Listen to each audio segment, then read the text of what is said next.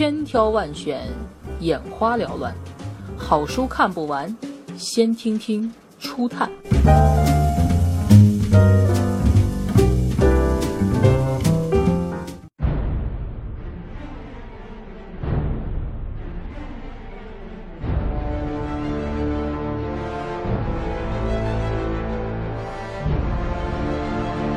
门口的野蛮人。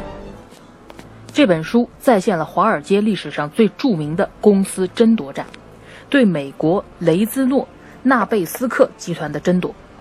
四个竞标方参与了竞争，KKR 公司最终以二百五十亿美元取得胜利，获得了公司的控制权。书中提供了最高水平公司金融操作的具体细节。全面展示了企业的管理者如何取得和掌握公司的控制权的过程。并购案中的相关参与者都怀着各自的打算和利益诉求，协调相关参与者的利益分配成了并购的核心问题。资本都是逐利的，要撬动庞大收购案，一定需要大量资金。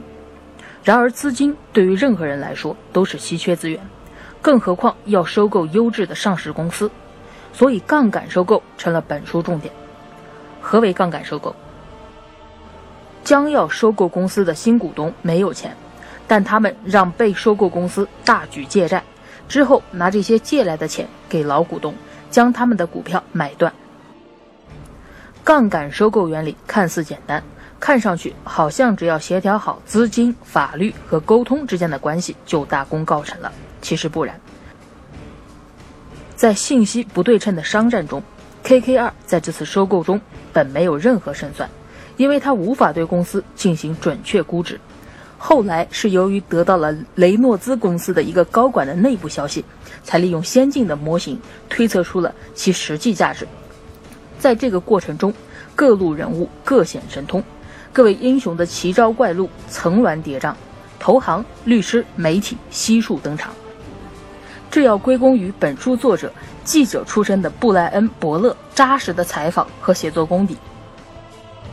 在这场并购活动过去将近三十年之后，太平洋彼岸的中国也在进行着如火如荼的商业活动。